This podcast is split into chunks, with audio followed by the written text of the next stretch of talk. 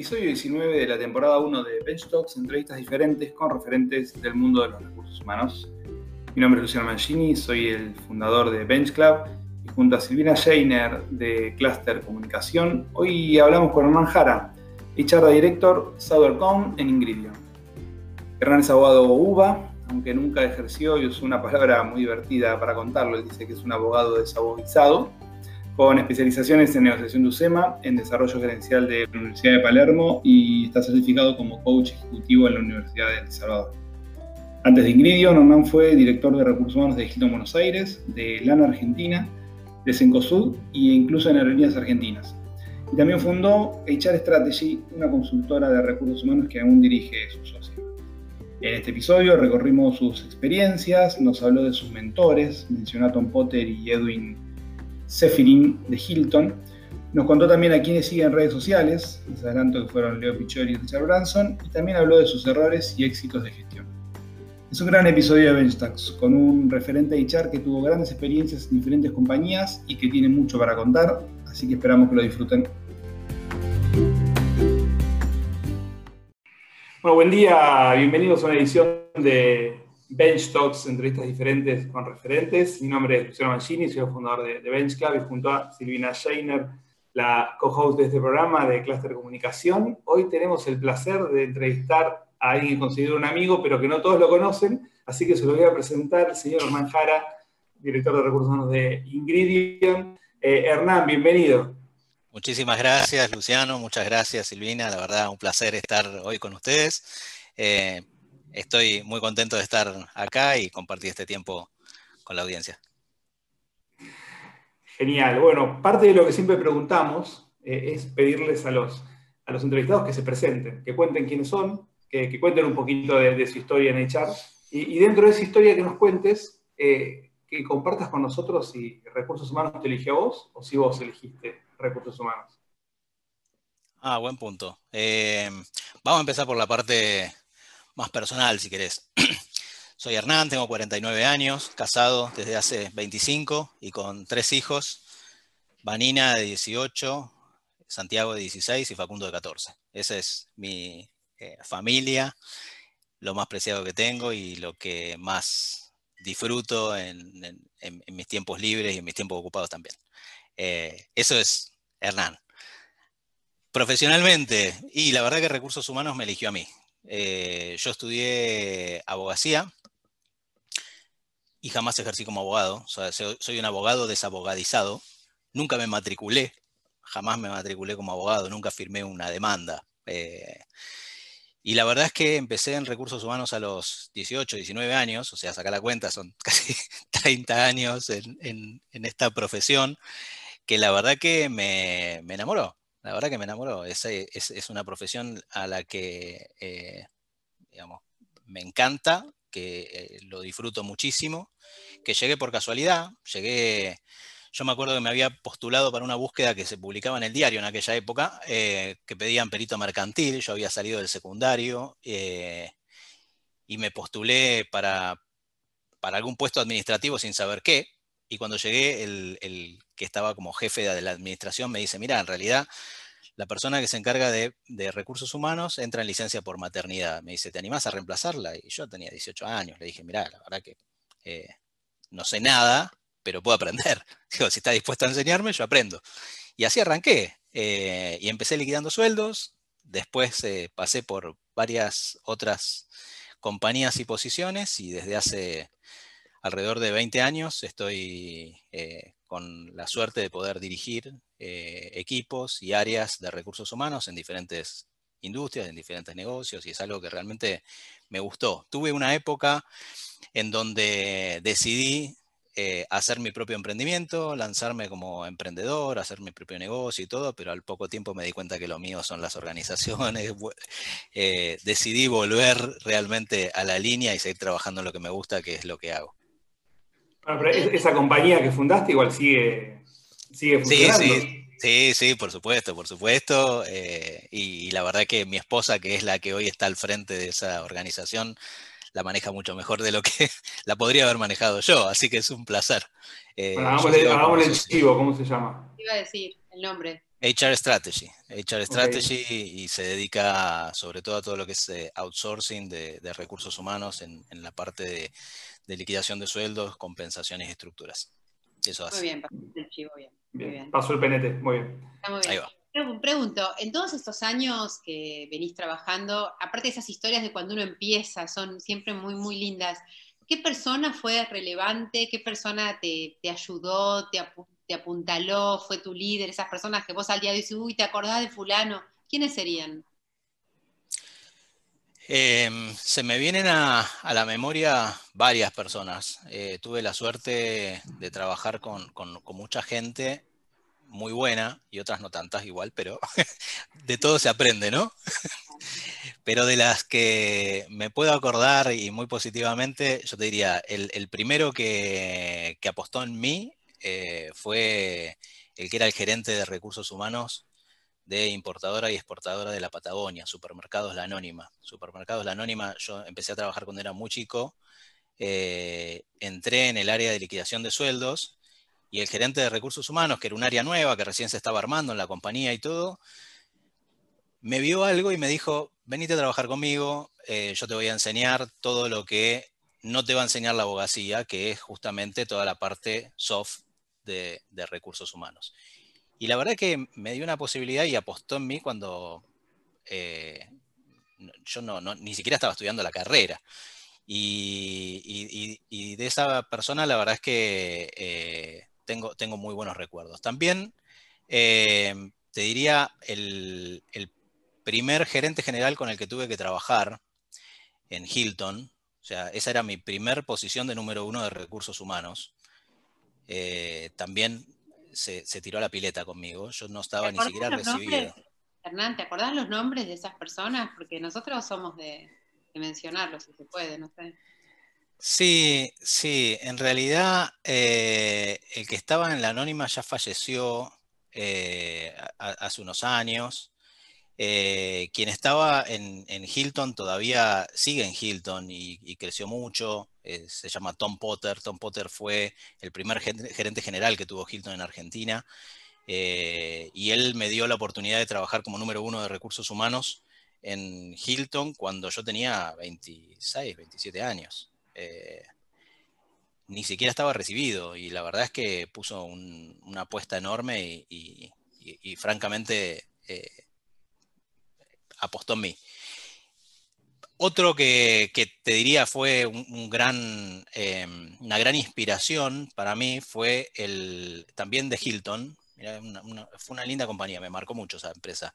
Em, en Hilton había un presidente o un vicepresidente, algo por el estilo, de recursos humanos para toda América, ¿no? que tenía eh, la supervisión funcional del área de recursos humanos desde Miami para todos los hoteles del continente.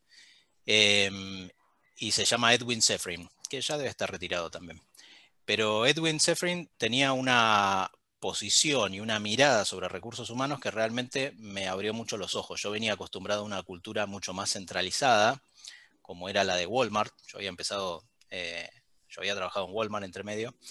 Eh, y Edwin Sefrin era de la idea de que la gestión de recursos humanos tenía que ser mucho más descentralizada. Uno tenía que tener lineamientos corporativos muy claros, pero después dentro de esos lineamientos y dentro de ese marco, cada uno tiene que hacer lo que en el país y en el mercado eh, funciona. Y nos daba, la verdad, y me dio muchísima libertad para actuar me dio mucha libertad para proponer cosas y muchas de las prácticas que armamos desde Argentina sirvieron para aplicar en otros países. Y la verdad es que él tenía una estructura muy chiquitita, se la pasaba visitando los sites, digamos, los diferentes eh, países en donde había operación, pero daba mucha libertad para actuar. Y la verdad es que me pareció de una cabeza eh, con un nivel de diversidad que recién ahora estamos valorando y que hace 20 años a lo mejor era algo eh, difícil de encontrar. Eso la verdad que me, marcó mucho y me ayudó mucho mi carrera también, porque la verdad es que en, las compañías en las que yo trabajé y después tuve posiciones de mayor responsabilidad, traté de hacer lo mismo. Traté de dar mucha libertad y trato al día de hoy de dar mucha libertad en los equipos que trabajan conmigo, entendiendo que tenemos un, marco de referencia que son las reglas de juego que no podemos romper, que tiene que ver con los valores, tiene que ver con la ética, tiene que ver con hacer las cosas de manera correcta, legalmente, digamos, ciertos parámetros que son eh, indudables para cualquiera, pero después dentro de esos marcos, cada uno tiene que buscar lo que le, le resulta mejor y lo que es más eh, adecuado a cada mercado y a cada equipo de trabajo. Y eso la verdad que eh, me sirvió mucho. En todos estos años que venís trabajando, cambió mucho la sociedad, cambiaron las empresas, las estructuras. ¿Qué cosas vos recordás que te habían enseñado a vos que eran verdades, que eran conceptos fundamentales de los recursos humanos y que hoy, con tu experiencia y en la posición que estás, decís, no, para, esto ya no es así, esto cambió?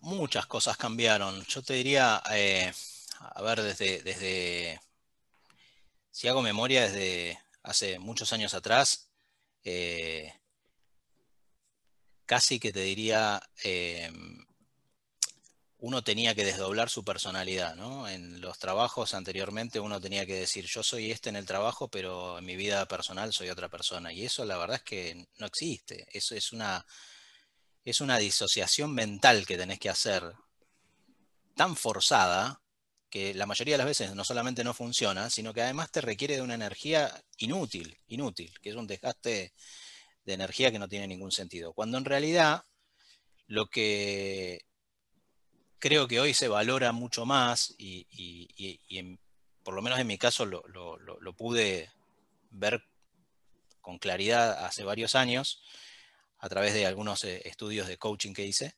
eh, es que la persona es una, es una sola. Y es una y con lo bueno y con lo malo, y con lo personal y con lo profesional, y con la familia, y con sus saberes y con sus experiencias de aprendizaje, holística. E, eh, y uno puede aprender a valorar a esa persona holísticamente solamente si reconoce que tiene una entidad propia, que tiene esas características eh, y, que, lo pones en valor, ¿no? que, realmente pones en valor como para poder eh, aprovechar lo mejor de cada uno para construir en un equipo un equipo más eficiente, un equipo más,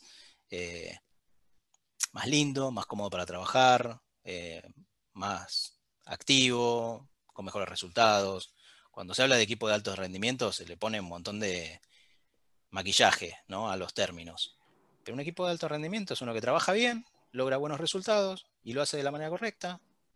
Y está con un buen clima. Y está cómodo. Eso es un equipo de alto rendimiento. Después le podemos poner un montón de, de flores alrededor, pero... Y en un equipo cómodo, cuando uno trabaja de esa manera, es porque se respeta y se conoce cada uno en su individualidad y se respeta y se pone en valor no solamente eh, la persona en sí misma, sino todo lo demás que forma parte de ese equipo. Eh, yo la verdad es que hace ya unos cuantos años tomé un curso y una certificación en coaching ontológico, un coaching ejecutivo, que en aquel momento lo tomé porque desconfiaba. Yo dije, esto se está poniendo de moda, me lo van a venir a vender y quiero saber de qué se trata. Entonces tomé el curso y realmente me, cambió, eh, me cambió la vida, me, me permitió conocerme mejor a mí, y, permitió también ah, de esa manera conectarme y conocer mejor a los demás. Entonces, cuando empezás a poner en valor lo que cada una de, las personas con las que te rodeas eh, eh, es, eh, te cambia todo el entorno. Te cambia todo el entorno. Y para mí eso fue realmente un, aprendizaje gigante, gigante. Bien, hablando de, aprendizajes, nosotros siempre pedimos que nos cuenten una, acción, un programa o una práctica o una, algo que hayas hecho en la gestión que te haya salido muy bien y también algo que no te haya salido tan bien eh, y que nos cuentes el, aprendizaje que te quedó de eso, sobre todo el último. Eh, empiezo por el último entonces. Em, Mi mayor aprendizaje que tuve, creo, en, el ámbito profesional al menos, ¿no? pero que está directamente vinculado con, la persona que soy, tiene que ver con, eh, con cómo tomar ciertas decisiones. Yo tuve una. en, algún momento en mi carrera yo estaba trabajando como director de recursos humanos en LAN, LAN Argentina. Yo hice el startup de esa compañía en, el, en el área de recursos humanos. Y a los tres años o una cosa así, eh, me vinieron a, buscar de otra compañía para eh, ofrecerme, digamos, una posición mucho más alta, eh, oferta económica eh, incomparable, realmente muy tentadora. Y la verdad es que yo tenía dudas y, pregunté y fui haciendo algunos eh, contactos y algún research, le dicen, para ver de qué se trataba la compañía y todo el mundo me decía, guarda, mira que no, es, fácil, esto y lo otro. Tiene sus, sus cosas y hay política adentro y demás y qué sé yo qué. Y la verdad es que en aquel momento yo no le di bolilla a los comentarios que escuché, a, los consejos de la gente que por ahí de, buena fe me estaba recomendando lo mejor y dije, ¿cómo me voy a dejar pasar esta oportunidad? Esto, yo, yo voy a poder. esa, esa creo que fue mi, peor recomendación. El yo voy a poder, como si fuera a poder con todo. Y, la verdad es que acepté eh, y me arrepentí en menos de un año. O sea, no había, no había, pasado un año y ya me había arrepentido de la decisión que había tomado. La compañía decidió desarmar todas las eh, inversiones que tenía previstas en aquel momento. Todos los ejecutivos con los que yo me había entrevistado para entrar ya no estaban en la compañía, se habían ido. Entonces, la verdad es que eh, mi, mayor aprendizaje de todo eso, que, fue un, que fue un shock, la verdad que fue un shock, yo en su momento lo viví como un fracaso, después me di cuenta que, que me sirvió de aprendizaje. Primero es, fíjate bien dónde estás entrando. O sea, fíjate bien de qué se trata la propuesta que estás recibiendo. No solamente es una propuesta económica, es una propuesta profesional que toca muchas aristas. Em, tiene que estar muy en línea con los valores eh, de cada uno. Cuando te das cuenta que, no vas a compatibilizar, no, lo tomes, no lo, agarres, lo vas a, la, vas a pasar mal, esa es la verdad, la vas a pasar mal. Y la verdad es que a partir de ese momento claramente me puse mucho más selectivo, y no selectivo por el tipo de eh, compañía o marca o, si la oferta es dos pesos más o dos pesos menos. Me puse más selectivo en con quién trabajo, con qué personas me rodeo. Me puse más selectivo en qué tipo de organización es la que quiero formar parte, qué quiero que se diga de ese tipo de organizaciones y de mí. Eh, no por el que dirán, sino por si estoy alineado con lo que se dice y lo que se hace. O sea, si los valores realmente representan las acciones a las que quiero representar yo también. Eh, y eso para mí fue un aprendizaje gigantesco. Eh, por supuesto, eh, con el tiempo uno empieza a rescatar las cosas positivas, ¿no? Pero en aquel momento creo que fue un shock. Para mí fue un, aprendizaje grande. De algo que no me salió bien, porque la verdad es que mi, mi objetivo hubiera sido quedarme por ahí bastante más tiempo, dar vuelta al mundo y ese tipo de cosas me di cuenta que no puedo dar vuelta al mundo, me di cuenta que no puedo, eh, que no las puedo todas, eh, y eso la verdad que fue un aprendizaje enorme, porque hasta ese momento yo venía de un éxito tras otro, entonces creía que me las sabía todas o que le podía eh, ir contra los molinos de viento. y la verdad que me ayudó mucho. Eso en cuanto al fracaso. Y, y después por las buenas, yo te diría, en estos años hay muchas. yo me acuerdo por, nombrar, eh, y nuevamente me vuelve a la memoria Hilton, que fueron unos años maravillosos. Cuando yo entré a trabajar en, Hilton hace ya más de 20 años, pues fue esto. ¿eh? Eh, Hilton no estaba en el país, estaba desembarcando, estaba construyendo un hotel en un lugar lejísimo, alejado de todo, cruzando el agua o el río, que era Puerto Madero, donde era nada más que, que obra, no había nada ahí. O sea, cuando entré a trabajar en una obra decíamos, ¿cómo hacemos para traer a los clientes hasta acá? ¿Cómo hacemos para que los huéspedes quieran venir de este lado si no hay nada? Ahí hubo una visión eh, emprendedora eh, enorme de un inversionista que se llamaba Alberto González, que decidió invertir en, todo ese terreno, en ese territorio, y, se armó el hotel, se armó, bueno, un montón de cosas, ¿no? Edificios de oficinas. Hoy es todo un barrio y es de lo más lindo que tiene la ciudad de Buenos Aires. Eh, y la verdad es que eh, ahí hubo que hacer todo el startup. Yo fui el empleado número 3, estábamos el gerente general, el financiero y yo. Eh, y hubo que hacer todo. Y en, menos de dos años, el hotel se posicionó como uno de los mejores en, en la ciudad, nos dieron un reconocimiento un premio a la gestión de recursos humanos por lo que habíamos hecho eh, con los mandos medios, habíamos armado un programa de formación gerencial que lo exportamos a toda la región. La verdad que fue algo fantástico. Me invitaron a, armar la apertura de otro hotel eh, en Trinidad y Tobago, así que me instalé unos meses en, en, Tobago, una islita en el medio del Caribe, que para mí era toda una novedad, algo realmente distinto a lo que conocía hasta ese momento. Así que la verdad que fue, fue una, muy linda experiencia, que, se pudo exportar a otros países y funcionó muy bien. Eh, después, nada, historias creo de, haber hecho cosas bien, por suerte tengo muchas, algunas mal también, eh, pero creo que en, todas siempre uno saca cosas para aprender y una de las de, los consejos o a lo mejor de las cuestiones que, que debería recomendar a cualquiera que trabaje en la gestión de, personas es nutrite de mucha información, nutrite de las opiniones de, los demás, trata de tener eh, la visión de todos los interesados o de los stakeholders, como, decimos también. Eh, porque muchas veces lo que vos pensás que es lo mejor, no necesariamente es lo mejor para todos. Entonces, eh, yo antes diseñaba, o al principio uno diseña soluciones pensadas desde uno, desde su expertise, desde sus saberes, desde su forma de ver el problema. Cuando en realidad, si vos lo que estás buscando es generarle soluciones, les tenés que generar las soluciones a quien tiene el problema.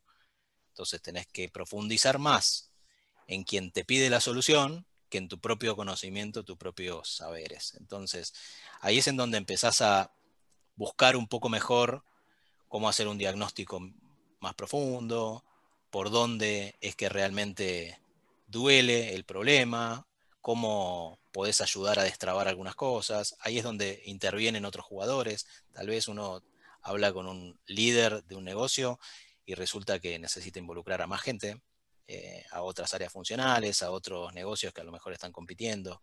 Y esto realmente es un aprendizaje interesante, el poder nutrir de la mayor diversidad de opiniones eh, posible para tomar las mejores decisiones. Hernán, vos recién hablabas de opiniones, de nutrirte, de otros líderes, ¿no es cierto?, de otras voces. Eh, no sé si usás redes sociales, seguís a gente que, o, la seguís en sus, en sus charlas, o en Twitter, o en algún lado, a, otros, a otras voces, digamos. Lo sigo a Leo Piccioli, me parece un tipo interesante eh, y disruptivo en, en, lo que dice y en lo que plantea. A Branson creo que es el nombre, que es el dueño de Virgin Atlantic, Virgin... Richard eh, Branson. El de Virgin Records, el de Virgin, Records. Eh, eh, algunos de recursos humanos. yo te diría, lo que, lo que intento es, no solamente en las redes sociales, lo que, lo que intento es tratar de buscar muchas fuentes de información distintas. O sea, trato de no encasillarme en uno solo. Y me, y me, la agarro por temas, además, no tanto por autores. Entonces, eh, quiero ver qué está pasando con determinada, eh, con determinado rubro. O no sé, supone, vamos a poner un, caso cualquiera. Las elecciones en Estados Unidos, que ahora están por todos lados. Y me gusta buscar, bucear y entender cómo cada uno de los medios y cada una de las personas opina del tema. No, no, no me gusta atarme a un solo eh, líder de opinión. La verdad es que me gusta tratar de, armar mi propia opinión y para eso escucho o trato de escuchar todas las campanas. Em, no sé si es lo, más común, tal vez uno debería a lo mejor seguir algunas personas o, es lo, que vengo escuchando o se estila más, pero yo soy más de, escuchar y de leer lo, lo más con la mayor amplitud posible. La que se, usa mucho eso porque es eh, seguir hashtags en vez de seguir a personas. Eh, eh, va por ahí, es hacer una lectura transversal de, lo que se publica con, el mismo hashtag. Así que no, hay mucha gente que lo hace, no, no te sientas solo. Bueno, me, alegro, mejor. Hernán, otra cosa que también preguntamos mucho es si, tú, si tenés alguna frase que sea a ver, puede ser una guía en tu vida, puede ser una frase que te compense anímicamente cuando en algún momento las cosas no te salen bien, eh, o que tenés en el estado de WhatsApp, o que pondrías en un, cartel en la Panamericana o, en una remera. ¿Tenés alguna de esas frases que, todos usamos? Sí, sabes que sí. Em, y la tengo en el estado de WhatsApp. en serio la tengo en el estado de WhatsApp. Em, yo, y soy un firme convencido de esto, eh, suerte es cuando la preparación y la oportunidad se encuentran y fusionan. Eso dice mi estado de WhatsApp. Em, yo no creo en la suerte y en esto eh, sé que puedo llegar a discutir horas y horas con quien sí cree en la suerte. Eh, yo creo más en que uno lo que puede hacer es estar lo mejor preparado posible para cuando la oportunidad llega. Claro que puede ser que la oportunidad nunca llegue, y a lo mejor ahí sí podemos hablar de suerte, pero normalmente en la vida, en algún momento, alguna oportunidad te va a llegar. Tal vez no la que estás buscando, pero alguna otra te puede llegar. Y, y lo más importante en ese caso sería estar lo mejor preparado. Entonces, como la oportunidad es algo que no depende de mí, sino que va a llegar cuando tenga que llegar, lo que sí puedo hacer es estar lo mejor preparado posible para cuando llegue. Entonces, eh, creo que lo que nosotros, por lo menos en la vida, deberíamos estar pensando es cómo me puedo preparar lo mejor posible para tratar de aprovechar las oportunidades que quiera aprovechar. Eh, y prepararme no necesariamente es tengo que estudiar y hacer la carrera en cuatro años y tener las mejores notas. Y, prepararme es simplemente pensar qué es lo que puedo llegar a necesitar para la próxima etapa que quiera alcanzar. Si lo que necesito prepararme es estudiando, bueno, prepárate estudiando. Si lo que necesitas prepararte es anímicamente, bueno, eh, entonces empieza con eso. Si necesitas prepararte físicamente, empieza a caminar. Eh, y, seguramente cada preparación requiere un esfuerzo. Y cada preparación demanda algo distinto de lo que estás en ese momento. Entonces, si realmente lo que querés es aprovechar la próxima oportunidad, tenés que estar preparado y tenés que hacer el esfuerzo de prepararte para que esa oportunidad funcione. Em, en, mi caso, igual que en el de mi esposa y en el de unos cuantos amigos y conocidos que tengo, nosotros eh, partimos de familias eh, trabajadoras, clase media, mis padres alquilaban, eh, hicimos la escuela pública, la universidad pública, entonces, digamos, ¿qué quiero decir con esto? no, no, no fuimos tocados con una varita mágica o, tuvimos la suerte de, nacer en, una eh, situación privilegiada. Pero si te preparás, si te esforzás y, haces lo que, lo, que tenés que hacer, eh, en algún momento la vida te, lo valora. Eh, y creo que esas son las oportunidades que uno puede preparar, aprovechar cuando realmente se, prepara para eso. Estamos, eh, yo sé que estás con poquito tiempo, nos dijiste recién que tu nene va al colegio hoy, así que mucha suerte para eso. Una última pregunta antes de, que nos abandones, digamos. ¿Cómo se están preparando para lo que falta del COVID? ¿Qué están haciendo lo que viene? Es, es, buena la pregunta porque creo que todos hablamos de lo que viene y nadie sabe realmente lo que viene. Cuando digo nadie sabe es, hay muchos estudios, hay muchas proyecciones, pero la verdad es que todavía es incierto. Entonces uno lo que puede intentar hacer es... incierto. Primero, estar preparado para tener flexibilidad y adaptabilidad, porque eso quedó claro este año, que si no tenés flexibilidad, adaptabilidad y resiliencia, estás en el horno. Entonces, eso yo te diría, es lo primero que tenemos que tener en cuenta. ¿Cómo va a ser el nuevo normal? No lo tenemos claro. Lo que sí tenemos claro es que va a requerir más flexibilidad, adaptabilidad, resiliencia, sin duda. Eh, ¿Que va a haber menos trabajo en oficina y más trabajo virtual? Posiblemente sí, tal vez no al 100% virtual. Ya está claro que la gente no le interesa trabajar 100% virtual y necesita esta vinculación personal, cara a cara y demás. Entonces será algo más compartido. De todas maneras, estoy hablando de un determinado nicho de funciones. Hay muchos que ni siquiera pararon y hay muchos que ni siquiera tuvieron la oportunidad ni la van a tener de trabajar virtualmente. Muchos trabajos manuales, muchos trabajos inclusive operativos, artesanales y demás que necesitan sí o sí de la presencia física de la gente. Em, también se están rompiendo barreras en cuanto a la cuestión geográfica. Hoy eh, el pensar dónde vas a hacer tu tarea empieza a estar más desdibujado, digamos. Eso, eh, y, se, da sobre todo esta disyuntiva en posiciones en las que tienen a lo mejor pleno empleo, o las posiciones que son más demandadas, gente de tecnología o gente que por ahí tiene diferentes oportunidades de trabajo, hoy se encuentra con ofertas para trabajar haciendo lo que saben desde cualquier lugar del mundo y eh, no, no, no cambian nada porque todo es eh, remoto, todo es virtual. Entonces, vamos a tener que estar preparados para eso. Vamos a tener que estar preparados también para lidiar con esa diversidad de, eh, de, gente, de idiomas, de culturas, de horarios, de usos horarios y también de aprender a la desconexión. Hablábamos hace un rato que parece que las jornadas virtuales son interminables, ¿no?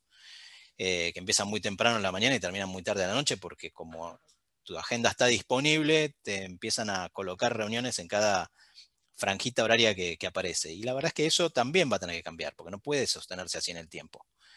Eh, yo creo que vamos a tener que aprender a trabajar diferente. También vamos a aprender a trabajar de una manera en la que podamos integrar muchas de las cosas que antes estaban desarticuladas, como por ejemplo el hecho de, mira que yo empiezo a trabajar, voy a llevar a mi hijo al colegio, vuelvo, después lo puedo ir a buscar a la tarde, vuelvo, sigo más tarde a la noche o no. esas cosas se van a dar cada vez más, eh, se van a dar cada vez más. Entonces yo creo que lo que se viene no está del todo claro, sí sé que va a requerir de mucha eh, apertura mental, va a requerir de eh, pensar las cosas de una manera que a lo mejor sean más disruptivas. Hasta hace uno o dos años atrás, un año, en realidad. Un año atrás, la moda era trabajo colaborativo, eh, todos juntos en un mismo lugar para fomentar la co-creación y demás. Y eso en una pandemia no lo pudimos sostener. Entonces, cuanto mayor distanciamiento, mejor. Entonces, ¿cómo va a ser la próxima? ¿Un intermedio? ¿Volvemos a los box? ¿Volvemos a las oficinas cerradas? ¿Vamos a tener áreas que trabajen colaborativamente, otras que no? acá todo esto seguro va a cambiar mucho y lo más interesante es que vamos a tener que ir probando la verdad es que no hay una receta de éxito para esto. Vamos a tener que ir probando.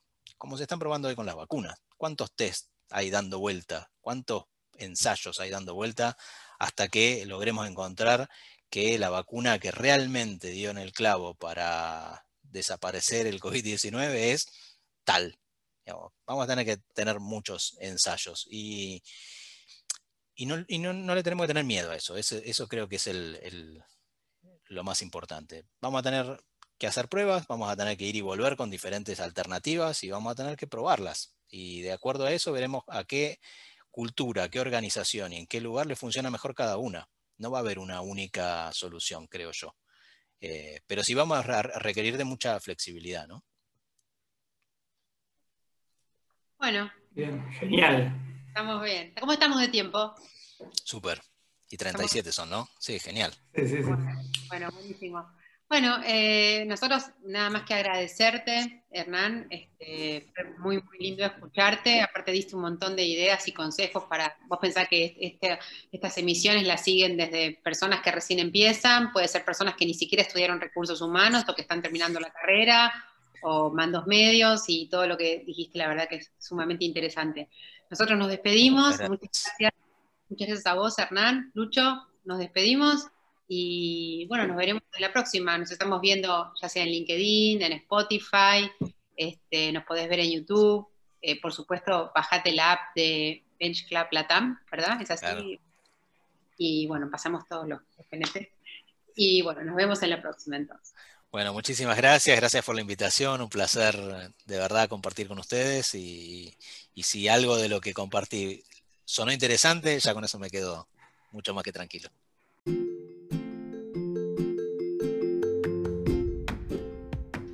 Fue todo por hoy, esperamos que te haya gustado muchísimo. Esto fue Bench Talks, entrevistas diferentes con referentes. Si querés saber más de todo lo que hace Bench Club, podés seguirnos en LinkedIn, en arroba Bench Club. Y también podés buscarnos en Instagram y en Facebook en Bench Club Latam. Bueno, entonces este, te dejamos con todos nuestros otros podcasts para que sigas disfrutando estas hermosísimas charlas con los referentes de recursos humanos.